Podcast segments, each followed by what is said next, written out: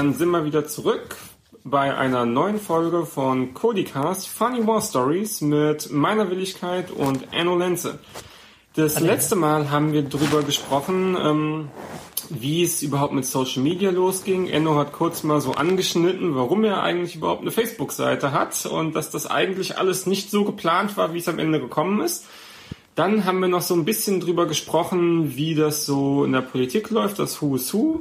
Du kennst einen, dann kennst du irgendwann alle. Das baut sich so langsam auf. Das ist so ähnlich wie ähm, Wie nach Kurdistan reisen. ja, oder wie, äh, man kann es eigentlich so jetzt für das jüngere Publikum so ein bisschen mit Social Media vergleichen. Man hat mehr Follower, die zeigen einen dann weiter, man kriegt noch mehr Follower und so ähnlich kann man sich eigentlich stark vereinfacht mal vorstellen. Dann hatte ich nämlich meinen kleinen Pseudo-Cliffhanger gemacht, weil ich wollte nur mal erzählen, sag mal Enno, wie ist das jetzt eigentlich? Wir sind jetzt gedanklich so 2014, 2015, sowas in dem Dreh. Krieg gegen IS ist gerade total das Thema der Medien. Alle wollen Bild und Filme und alles haben, was irgendwie damit zu tun hat. Du bist jetzt noch, ich nenne es jetzt einfach mal relativ neu. Also jetzt in Kurdistan vielleicht nicht. Ich meine, durch Sigi hast du ja relativ schnell die Basanis kennengelernt. Aber in Deutschland bist du noch relativ neu, würde ich sagen. Also korrigiere mich, wenn ich mich irre, aber im Vergleich zu dem, was du jetzt bist, warst du damals noch nicht so präsent.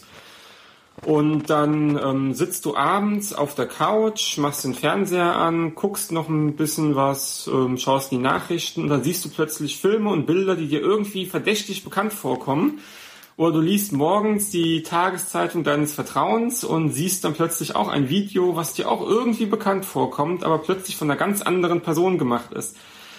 Hat dir das eigentlich vielleicht auch geholfen, so in deiner deutschen Reichweite, dass du dann irgendwie unabsichtlich medial präsent warst? Ja, durchaus. Das war, das war wirklich ein bisschen lustig. Ähm, ich war, äh, also ich habe immer irgendwie gefilmt, Fotos gemacht, geschrieben. Ich war mir nicht so sicher, was am schlausten ist.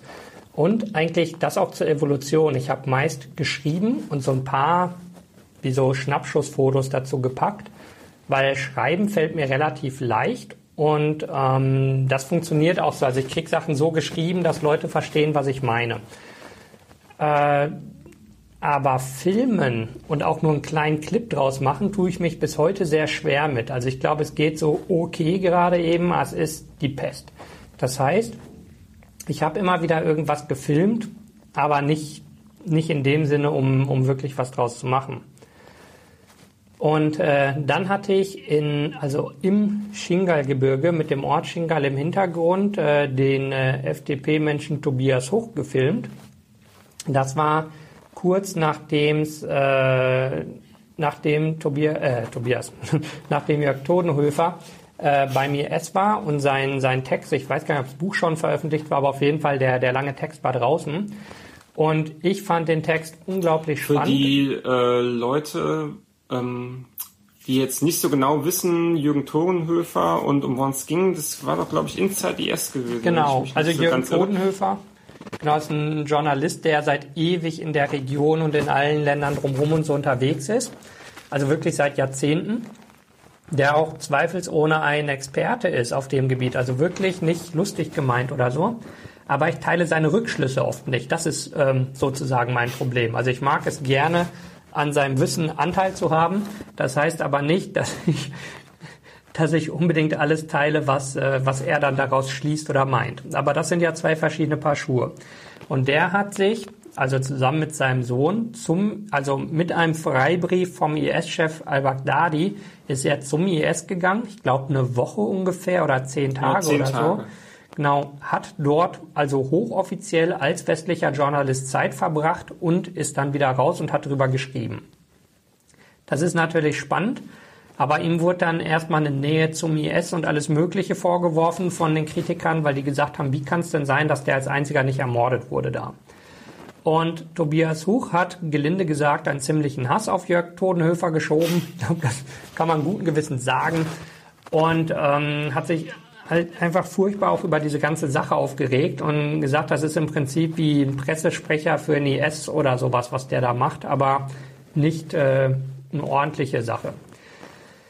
Und als wir dann dort in diesem Shingal-Gebirge standen und ähm, nicht weiter konnten, weil wir kurz vorher beschossen worden sind, war einer von den Menschen von meinem Sicherheitsteam da und hatte äh, so ein RPG 7, so ein Panzerfaust, würde man das am, am ehesten nennen. Also ein Ding, was so eine 30 Zentimeter ungefähr Granate einen Kilometer ungefähr schießen kann und dann so einfache gepanzerte Fahrzeuge durchschlägt oder halt ein paar IS-Leute in die Luft jagt. Oder anders und, gesagt, die Waffe, die jeder Terrorist im Film mindestens einmal benutzt, um irgendein Auto in die Luft zu jagen. Ja. Ja, bei äh, Zurück in die Zukunft zum Beispiel oder bei True Lies oder bei fast, also immer wenn es äh, den Klischee-Araber in einem Ami-Film gibt, hat er eine RPG-7 und eine Kalaschnikow, glaube ich. So, auf jeden Fall so ein Ding war da und ähm, die haben das gerade feuerbereit gemacht und dann hat Tobias gesagt, Moment, Moment, Moment. Ja, vor einigen Wochen hat Jürgen Totenhöfer äh, in Mosul ein Interview geführt mit ISIS man kann es nicht Interview nennen, eigentlich war es eine PR-Show und er war der Presseoffizier. Und jetzt zeige ich euch, wie man seriös ein Interview mit ISIS führt. Und dann hat er, äh, ja, diese Granate mit einem Bleistift, den ich später für einen guten Zweck versteigert habe, ähm, beschriftet. Ich glaube, der hat 10 Euro oder so gegeben, aber trotzdem. 10 Euro ist dafür ein Projekt immer noch eine Menge Geld. Äh, und dieses Video, also wie er da mit äh, schusssicherer Weste und Helm steht und äh, in dieser etwas unklaren Lage die Granate beschriftet, das äh, hat er dann auf seiner Facebook-Seite gepostet und das ist dann natürlich ganz schnell bei den deutschen Medien rumgegangen. Was ich da wieder beeindruckend fand, die Aktion Wasser für Kurdistan, die er zusammen mit Gunther Völker gemacht hat. Also wo man per SMS in Deutschland 5 Euro spenden konnte und dann wurden davon, ich glaube, 30 Flaschen Wasser oder so in Kurdistan gekauft oder 20 pro SMS, auf jeden Fall eine Menge, wo sie hunderttausende Flaschen Wasser äh, in wilde Flüchtlingscamps gebracht haben. Das haben die wenigsten berichtet. Was wir genau dort gemacht haben oder worum es ging, nämlich zu gucken, ob wirklich, wie fälschlicherweise behauptet, die Peschmerga Waffen verhökert hätten, die aus der Bundeswehrlieferung stammten. Alles nicht drin. Das Einzige, was eine Menge so Journalisten äh, geil fand, war, äh, guck mal, die Idiot schreibt auf eine Granate. Das war so im Prinzip die, die Headline. Also haben sie ziemlich kontextlos dieses Video genommen und sich entweder darüber lustig gemacht oder halt so, ach, wie so Pseudo-Berichterstattung, so eine Clickbait-Headline und oh, guck mal, was da passiert ist und dann drei Sätze dazu, um die Klicks abzugreifen. Das hat halt nichts jetzt mit Journalismus oder so zu tun. Ähm, auch zum Thema Fact-Check sehr schön. Deutsche Journalisten bestehen ja mal drauf, einen ausführlichsten Fact-Check zu machen bei allem. Und äh, ich, der es gedreht hat, bin von keiner dieser Redaktionen je kontaktiert worden. Aber spannenderweise war das dann bei Spiegel TV und äh, Auszüge bei Focus, bei Stern, äh, in der Berliner Zeitung und ich weiß nicht was noch alles. Also es waren ungefähr 30 deutsche Fernsehsender, Zeitungen, Zeitschriften und so weiter. Also hat voll spannend. Nicht einer von denen hat es lizenziert und nicht mal meinen Namen dran geschrieben. Also interessant, muss man sagen. Und vor allen Dingen, es gab ja einen Fall, da möchte ich gerne mal ganz kurz mich einklinken, der ganz lustig war. Ich weiß nicht mehr, welche Zeitung es war, aber eine von denen hat sie doch mal angeschrieben gehabt und hat es gefragt gehabt, ob du eine Lizenz haben könntest, das Material ja. zu verwenden. Das habe ich dann gemacht bei ein paar großen und ähm, es war der Spiegel, also es war auch so ein bisschen komisch. Ähm, Spiegel gibt es ja Spiegel TV, Spiegel Online und äh, Spiegel auf Papier, die das ähnliche Logo haben und die immer die Inhalte teilen. Und wenn man sie dann auf Fehler hinweist, sagen sie immer, ah, sie haben von den anderen Leuten noch nie gehört, das ist was völlig anderes und eigentlich haben sie überhaupt keine Ahnung, wer die sind, so grob gesagt. Ähm, deswegen war mir nicht ganz klar, ob ich mich an Spiegel TV oder an Spiegel Online wenden musste. Ich habe dann äh, Spiegel Online erstmal angeschrieben und gesagt, hallo, ihr habt da dieses tolle Video, ähm, und unten in der Ecke vom Video stand, dass ich es gedreht habe. Ich habe mit meinem echten Namen angefragt und habe dann gesagt, kann ich dieses Video äh, bei euch lizenzieren? Also kann ich das kaufen? Habt ihr die Rechte dran? Und äh, die Antwort war, ja, das kannst du hier lizenzieren und das kostet dich einen vierstelligen Betrag. Und da habe ich gesagt, hm, interessant. Und habe dann überlegt, was mache ich jetzt damit? Und habe erstmal einen recht ausführlichen Blogpost drüber geschrieben, wie das eigentlich funktioniert mit Dinge lizenzieren. Und ähm, das Highlight war eben, dass dann äh, Spiegel mir mein eigenes Material zum Kauf angeboten hat. Und äh, es gibt auch noch äh, den, den Blogpost dazu, den verlinke ich hier mal. Es gibt da immer noch einen Kommentar drunter vom sinngemäß vom Social Media Chef, der auch schreibt, dass der Spiegel da nichts Falsches gemacht hat, dass sie aber aus Gründen der Fairness jetzt meinen Namen dran geschrieben haben. Wo ich dachte, das ist ja fair. Aus Fairness hält man sich an deutsches Recht nach einer Beschwerde. Das ist ja geradezu großartig. Das war lustigerweise bereits das zweite Mal, dass äh, Spiegel Online meine Urheberrechte verletzt hat. Die hatten schon mal ein Foto von mir benutzt, äh, auch ohne es zu lizenzieren. Und äh, ich habe dann halt ausführlich darüber geschrieben, wie so diese Welt funktioniert. Und was ganz spannend war, dass ähm, viele Leute, die in so großen Medien mir dann, äh, also die dort arbeiten, mir erklärt haben, also nach der Nummer würden sie ja nie wieder mit mir arbeiten, wo ich dachte, okay, ihr habt mein Material unlizenziert verwendet, deswegen arbeitet ihr nicht mehr mit mir. Was genau ist die Drohung, die dahinter steckt? Die Drohung ist, wir klauen dein Material nicht mehr. Das ist so, so wie wenn äh, Homer Simpson zu Flanders geht und sagt, ich klaue dein Rasenmäher nicht mehr. Was genau ist da die erwartete Reaktion? Außer vielen Dank, das war die Idee. Ähm, ja, und äh, aber das viel interessantere Feedback für mich, was mir vorher nicht so klar war, ich habe wirklich Dutzende Mails bekommen von irgendwelchen Freelancern oder so Honorarredakteuren, die mal hier, mal da was verkaufen oder so äh, feste, freie und was es da alles so gibt. Also so mh, mm, wirklich so die, die Leute am unteren Ende der Gehaltsskala mit wackeligen Beschäftigungsverhältnissen. Die haben bergeweise mir erzählt, das ist völlig normal, das passiert andauernd. Und vielen Dank, dass du diesen Blogpost geschrieben hast, weil wenn wir sowas schreiben würden, würden wir nie wieder einen Auftrag kriegen und wir hängen von ab. Und ich hänge zum Glück nicht von ab. Das fand ich interessant, ähm, dass das also scheinbar gang und gäbe ist, dass so Sachen passieren. Und dass man dann meist halt äh, gute Miene zum bösen Spiel machen muss, dass man in irgendeiner Form nochmal einen Auftrag da kriegt. Und da bin ich echt froh, dass ich das nicht machen musste, sondern sagen konnte, nee, das ist völlige Scheiße. Ähm, dass die Information interessant ist, dass ihr es raushauen wollt, okay, dann schreibt einen Artikel zu.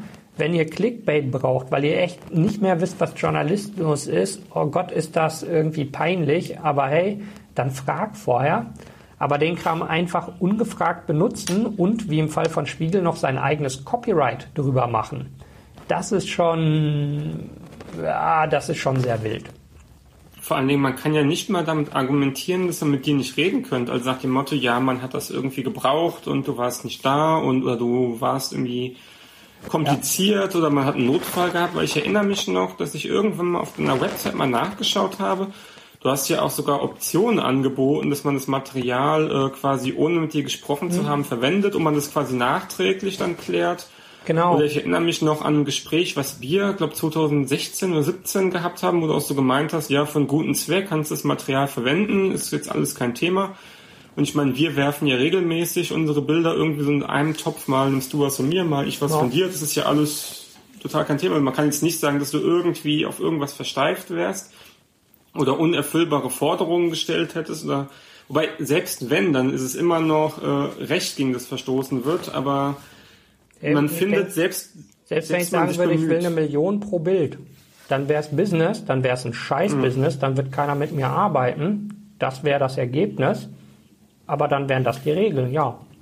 Und vor allen Dingen, man kann jetzt ja auch nicht sagen, ja, es läuft so. Also ich meine, ich erinnere mich nur an so Beiträge hin und wieder auf Social Media Kanälen, beispielsweise von Hessenschau oder von anderen äh, Nachrichtendiensten, die alle immer das Copyright angegeben haben, also von wem sie das Bild haben. Ich erinnere mich jetzt auch letztens ein aktueller Fall, wo die Bundeswehr mich gefragt hat, ob sie ein Bild von mir benutzen kann, was ich äh, bei einer Veranstaltung geschossen habe.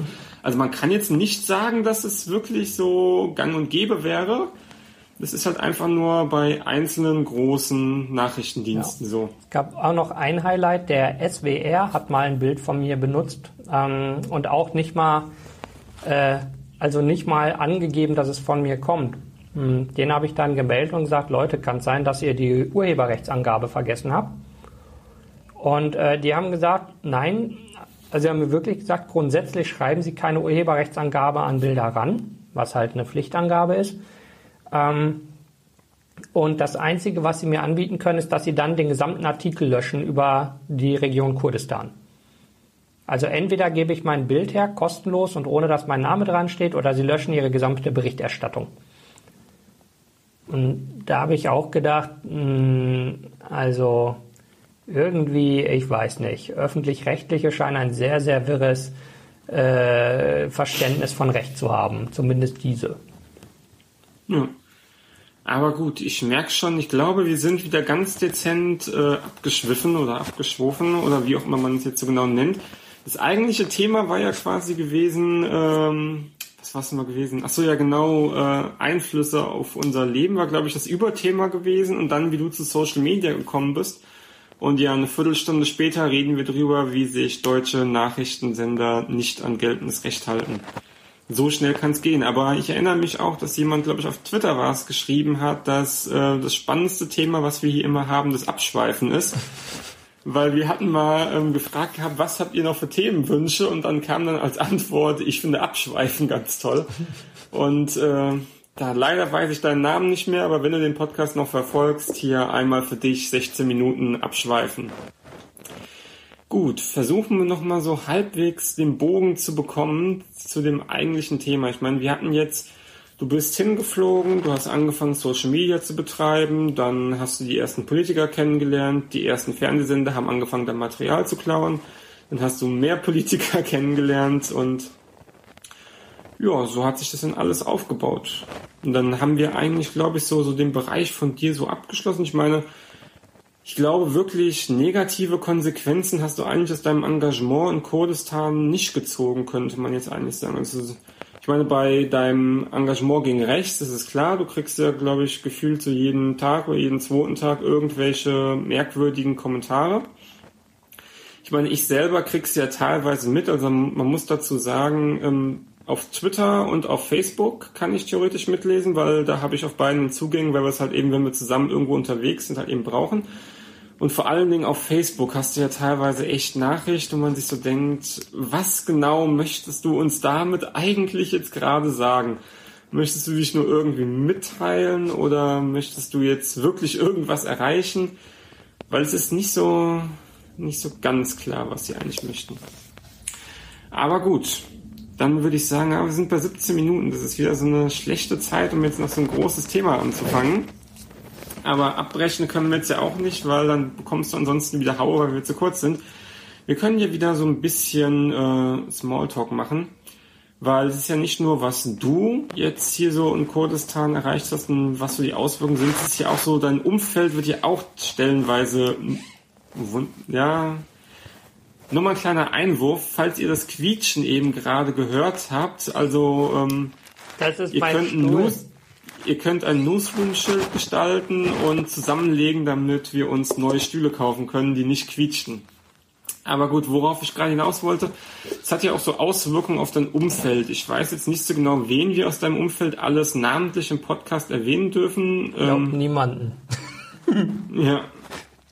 Ich hatte da eine, eine ganz bestimmte Person gedacht, aber das lasse ich jetzt mal weg, weil ich weiß nicht genau, ob sie erwähnt werden möchte oder nicht. Auf jeden Fall kann ich ja sagen, dass ähm, selbst bei mir gab es ja hin und wieder schon so ein paar ähm, Situationen, wo ich mir gesagt habe, ja, die hätte ich vielleicht normal nicht kennengelernt. Ich meine, legendär ist ja fast schon unser Besuch im deutschen Konsulat in Erbil gewesen, wo alle plötzlich total überrascht waren, dass ich da gestanden habe. Ja, ich hatte, ich hatte, ich hatte vergessen, dich korrekt anzumelden. Aber sie waren trotzdem höflich und du hast Saft bekommen. Ja, das ist schon mal was wert gewesen. Und niemand hat dich erschossen. Ja. Aber dafür wollten sie uns ja direkt äh, verpflichten zum Brötchen holen. Ja. Also insofern. Aber ich weiß gar nicht, ob ich wir weiß die gar nicht, wo da eine Bäckerei ist. Das ist mein Hauptproblem, sonst hätte ich es ja gemacht. Ich überlege gerade. Ja, cool, auf dem Bazar könntest du garantiert was holen, aber ich glaube, das wäre dann nicht äh, Sicherheitsvorkehrungsvorschriften mäßig konform, da auf dem Bazar Brot kaufen zu gehen. Wahrscheinlich hat die Bundeswehr irgendwo einen Dienstleister da, der dann äh, eine deutsche konforme Bäckerei. Da, weil ich meine, irgendwo muss das Divan ja auch seine Sachen herbekommen, oder? Ja, die ja, wobei Sachen. Divan macht relativ viel auch selber, ähm, aber da lohnt es sich ja auch für die Unmengen Leute. Hm, wer weiß. Vielleicht ist sogar das Original Divan Brötchen genau dasselbe, was die Leute dann bei der Bundeswehr bekommen. Ich glaube nicht, aber wilde Theorien kann man dir mal in den Raum werfen. Ja, ja, man kann sagen, die Auswirkungen ja, bei meinem Leben, was ich immer wieder habe, was ich sehr lustig finde und auch eigentlich ganz nett, wenn mich Leute ansprechen. Zum Beispiel gestern saß ich an der an einer von den Berliner Unis, keine Ahnung, die, die weit weg ist und nicht in der Nähe. Ich kann die mal nicht auseinanderhalten. Auf jeden Fall, da saß ich vor, vor so einer Würstchenbude, wo gerade auch nichts los war. Und dann kam ein junger Mann vorbei und sagte, Hallo, bist du Enno? Und ähm, das war halt auch ein, äh, ein Kurde aus äh, äh, ja, Iraki-Kurdistan.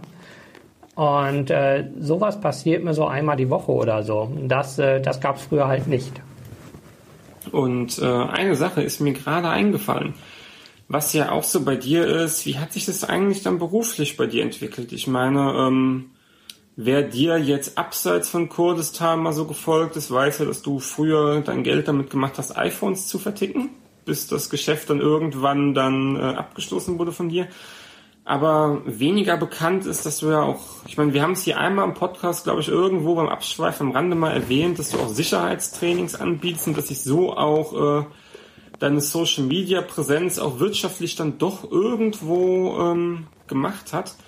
Ich erinnere mich ja auch dran, so ein paar Geschichten, wenn Reporter zu dir kommen und sagen, ja, sie wurden von jemandem eingeladen, nach Irak oder nach Syrien zu fahren und äh, macht das und das überhaupt Sinn oder kann man da jetzt einfach mal so hinfahren? Da bietest du ja auch immer reichlich Möglichkeiten an. Und ich glaube auch, dass du doch einen Teil von deinen Brötchen auch mit deinem Kurdistan-Engagement so gesehen auch bezahlen kannst. Das stimmt. Also letzten Endes, ja, ich mache inzwischen sozusagen als Hauptjob, wenn man so nennen will, dieses Consulting, also klassischerweise Unternehmen, die Aufträge in einer Krisen- oder Kriegsregion haben und die dort sonst nicht sind, die wissen wollen, wie ist das so? Und halt immer wieder Journalisten oder auch Redaktionen, die sozusagen mit Kriegsberichterstattung anfangen, bisher keine Erfahrung mit haben. Das mag jetzt für Leute, die nicht aus der Medienwelt komisch klingen, aber fragt mal eure Lieblingszeitung, wer da der Kriegsberichterstatter ist. Die Antwort wird fast immer sein, haben wir gar nicht. Weil die einfach nur von anderen die Texte kaufen und die dann einbinden. Und wenn dann doch mal einer rüber will, na, da hatte ich jetzt ein paar Fälle im vergangenen Jahr, na nee, war sogar dieses Jahr, die dann im Prinzip zum Beispiel, ah ja, ein, ein, so ein Peak gab's, als es hieß, hey, da sind deutsche IS-Kämpfer in Syrien, wo ich dachte, ja, das ist doch seit einem Jahr bekannt, aber dann gab's hier irgendwie eine Meldung, die das hochgepoppt hat. Dann haben die Leute gesagt, kann man da einfach hin? Dann war die erste Frage von mir halt, wo genau ist denn das? Also, weil hast du die Location, weil ich weiß nicht genau, wo die derzeit sind. Ich kenne nur eine von vor einem Jahr. Äh, weil darauf kommt's an. Und da merkte man schon, den Leuten war nicht klar, dass Syrien nicht gleich Syrien und äh, Irak nicht gleich Irak ist. Und um es mal so kurz zusammenzufassen, wenn man in, äh, im Kurdistan, Irak, in Erbil ist, dann kann man da in der Shopping Mall Nutella fressen und auf den Freizeitpark gehen, bis man es wieder auskotzt. Und wenn man halt ein ganzes Stück weiter südlich war, hat man noch mit den letzten IS-Leuten zu tun. Also es sind halt wie zwei verschiedene Welten. Aber genau das ist Kram, den ich dann erkläre. Und ähm, ja, genau mit sowas ähm, verdiene ich dann durchaus mein Geld, was auch ganz lustig ist, weil ich halt auch vorher nicht absehen konnte, dass man mit sowas Geld verdienen kann. Und eine Sache jetzt noch.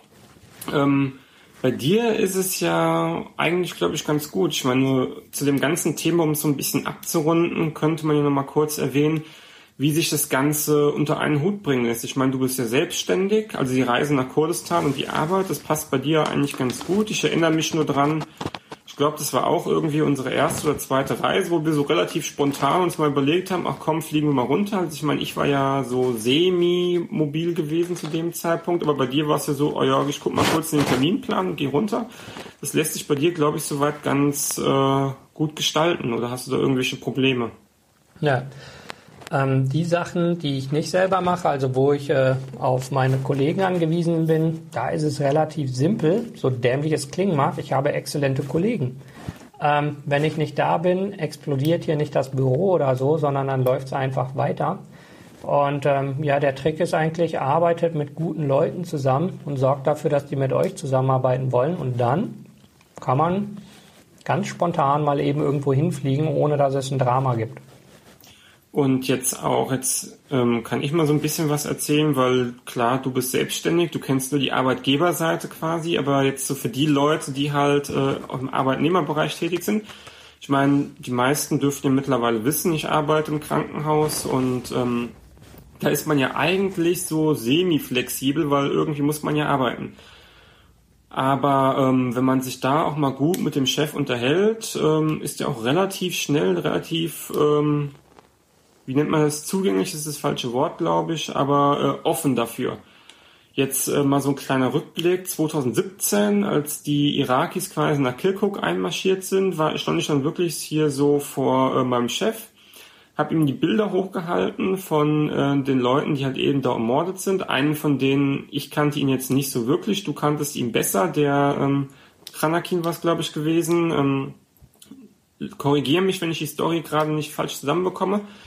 Äh, die Hashal Shabi sind nach Hanakin rein. Es gab eine friedliche ähm, Demo, da war der Freund halt wie gesagt auch dabei gewesen und die haben eben in die Menge geschossen und haben ihn eben auch erwischt. Ja. Und äh, jetzt schweife ich wieder ein Stückchen ab. Ich komme gleich wieder zu dem, wo ich eigentlich hin wollte.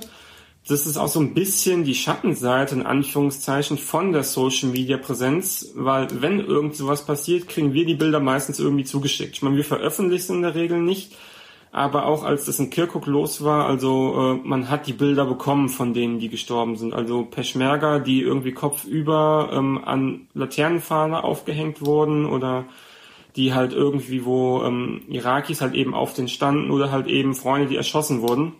Und vor allen Dingen im letzteren Fall ist es dann manchmal nicht besonders schön, wenn man es dann quasi so über Social Media herausfindet, wenn einem dann einfach Bilder von dem jeweiligen Leichnam geschickt werden.